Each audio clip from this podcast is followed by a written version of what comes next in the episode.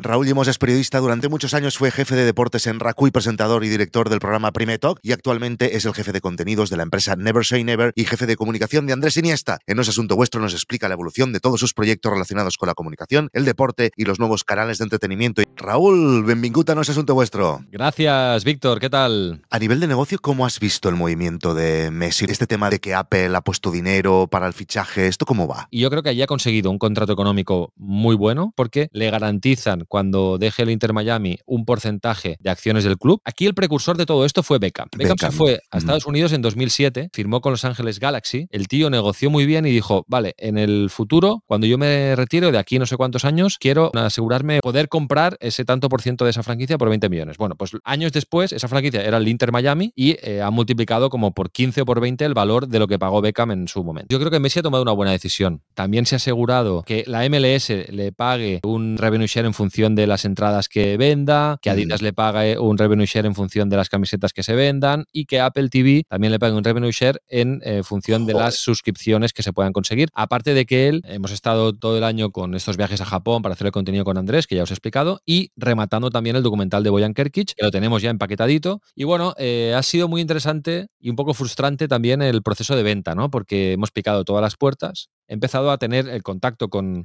Sí. con las plataformas grandes. Con el de Netflix muy bien, pero muy de cara, más de cara que Amazon, ¿sabes? HBO también, muy de cara, Disney también. Bueno, lo he intentado con todas. Y al final hemos encontrado ahí una fórmula. Lo importante es que va a tener visibilidad el documental, que tenemos en el portfolio otro producto que ya no está vinculado a Iniesta y que lo podemos vender también a TV3, Televisión Española. ¿Y hay algún otro proyecto que tengáis en cartera que ya estéis desarrollando que se pueda explicar algo? Tenemos un proyecto que tiene que ver con el fútbol argentino y la pasión con la que viven el fútbol los argentinos, inspirado en el Mundial de Qatar, y que se lo hemos propuesto a un gran actor argentino. Escucha todo el episodio y el resto de contenidos premium dándote de alta en nosasuntovuestro.com. Más de 300 episodios para hacer crecer tu proyecto con las historias de emprendedores que ya lo están consiguiendo. Únete a una comunidad loca por crear y compartir.